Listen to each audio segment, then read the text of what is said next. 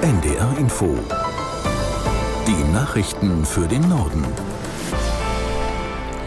Um 15.30 Uhr mit Astrid Fietz. Durch die Finanzprobleme des österreichischen Signa-Konzerns in Schieflage geratene Kaufhauskette Galeria Karstadt Kaufhof will mit einem erneuten Insolvenzverfahren den Befreiungsschlag schaffen. Ziel sei ein Eigentümerwechsel, teilte das Unternehmen mit. Zum vorläufigen Insolvenzverwalter wurde Stefan Denkhaus bestellt. Aus Essen Jörg Marksteiner. In einer ersten Stellungnahme sagte der Insolvenzverwalter, Ziel sei ausdrücklich nicht die Zerschlagung des Unternehmens. Deutschlands letzte große Kaufhauskette hat derzeit 92 Filialen mit rund 15.000 Beschäftigten. Der Insolvenzverwalter will Galeria mit dem bisherigen Management weiterführen. Es liefen bereits Gespräche mit möglichen Investoren. Die neue Insolvenz sei aber nötig, um sich aus der so wörtlich Umklammerung des bisherigen Eigentümers zu befreien, der Signa-Gruppe aus Österreich. Sie war selbst in die Pleite gerutscht. Dadurch gehen Galeria 200 Millionen Euro verloren, die eigentlich als Finanzhilfe fest eingeplant und zugesagt waren. 2023 war nach Angaben des EU-Klimawandeldienstes Copernicus weltweit das heißeste Jahr seit Beginn der Wetteraufzeichnungen. Aus der NDR Nachrichtenredaktion Caroline Wöhlert. Laut dem Bericht lag die globale Durchschnittstemperatur 2023 bei 14,98 Grad Celsius und damit höher als im bisherigen Rekordjahr 2016. Auch die Temperatur der Meeresoberflächen war von April bis Dezember höher als je zuvor. Das Meereis am Nord- und Südpol ging demnach extrem zurück. Und das liegt laut Kopernikus unter anderem daran, dass immer mehr klimaschädliche Treibhausgase in der Erdatmosphäre sind. Und das hat wiederum mit den vielen extremen Wetterereignissen im letzten Jahr zu tun. Zum Beispiel bei Waldbränden wurde viel CO2 freigesetzt. Die stellvertretende Direktorin des Klimawandeldienstes sprach von einem Ausnahmejahr. Klimarekorde seien wie Dominosteine gefallen. Die Temperaturen 2023 seien wahrscheinlich sogar wärmer gewesen als in den vergangenen 100.000 Jahren.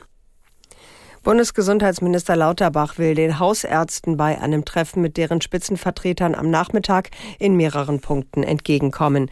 Medizinerverbände hatten zwischen den Jahren dazu aufgerufen, Praxen aus Protest gegen Überlastung und Bürokratie bundesweit geschlossen zu halten. Katharina Seiler in Berlin erläutert, was Lauterbach den Ärzten genau verspricht. Also wenn man Gesundheitsminister Lauterbach beim Wort nimmt, dann wird er heute die Wünsche der Hausärzte erfüllen. Heute Morgen hat er den Ärzten nämlich im ZDF Morgenmagazin versprochen, die Honorarbudgets für die Praxen sollen abgeschafft werden und die Ärzte sollen von Bürokratie entlastet werden, sagt Lauterbach. Aber es geht um mehr. Bisher sind die Praxen ja überfüllt, weil viele Patienten kommen in die Praxis, um ein Rezept verlängern zu lassen oder um eine Krankschreibung zu bekommen.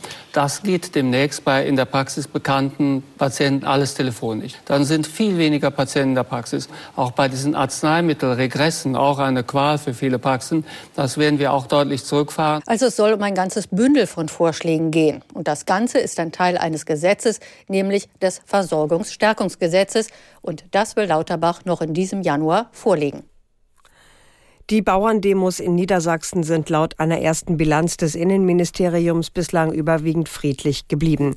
Im Zusammenhang mit den gestrigen Protesten seien knapp 180 Straftaten und rund 240 Ordnungswidrigkeiten angezeigt worden. Bei den Straftaten handele es sich vornehmlich um Nötigungen und gefährliche Eingriffe in den Straßenverkehr, hieß es in Hannover. Auch das schleswig-holsteinische Innenministerium zog nach den Protestaktionen der Landwirte gestern eine positive Bilanz. Es habe rund 100 Aktionen gegeben, einige davon spontan. Lediglich vereinzelt seien Ordnungswidrigkeiten festgestellt worden, so Ministerin Sütterlin-Waag. Bundesaußenministerin Baerbock hat sich Pardon. Bundesaußenministerin Baerbock hat sich auf ihrer Ägyptenreise dafür ausgesprochen, weitere Grenzübergänge in den Gazastreifen zu öffnen. Dadurch sollen Hilfs Hilfslieferungen erleichtert werden. Am Mittag übergab sie persönlich weitere Güter für die Menschen in Gaza. Aus Kairo Nina Amin. Kinderschlafsäcke, Decken, Isomatten und Feldbetten. Knapp 40 vollbeladene Paletten hat die Bundeswehr in den Norden der ägyptischen Sinai-Halbinsel geflogen humanitäre Hilfe für die Menschen in Gaza, die auf der Flucht der israelischen Militäroffensive ihre Häuser und Wohnungen verlassen mussten, in provisorischen Unterkünften leben. El Arish ist zu einem Drehkreuz für Hilfsgüter aus Europa und den Golfstaaten geworden. Der Flughafen ist nur wenige Kilometer vom Gazastreifen entfernt. Alle Waren für Gaza werden durch israelische Behörden kontrolliert. Erst dann können Hilfsorganisationen die Sachen verteilen. Das UN-Palästinenser-Hilfswerk UNRWA hatte kritisiert, die Inspektion dauere zu lange und es käme zu wenig Hilfe bei den Menschen an. Nach dem Absturz einer Gondel im österreichischen Ötz sind die vier Schwerverletzten geborgen und in Krankenhäuser eingeliefert worden. Laut ORF Tirol befindet sich ein Mensch in kritischem Zustand. Aus Wien Silke Hane. Nach Polizeiangaben dürfte es sich bei den Verletzten um Verwandte handeln. Einen Vater mit Sohn und Tochter sowie einen Onkel. Mehr ist bisher nicht bekannt. Als Ursache wird der Sturz eines Baums auf das Tragseil der Bergbahn vermutet. Die Gondel dürfte daraufhin um die sieben Meter in die Tiefe gestürzt sein, meldet der ORF. Dem Bergbahnunternehmen zufolge handelte es sich bei der Absturzstelle um unwegsames Gelände. Die Bergung der Verletzten hatte einige Stunden gedauert. Das waren die Nachrichten.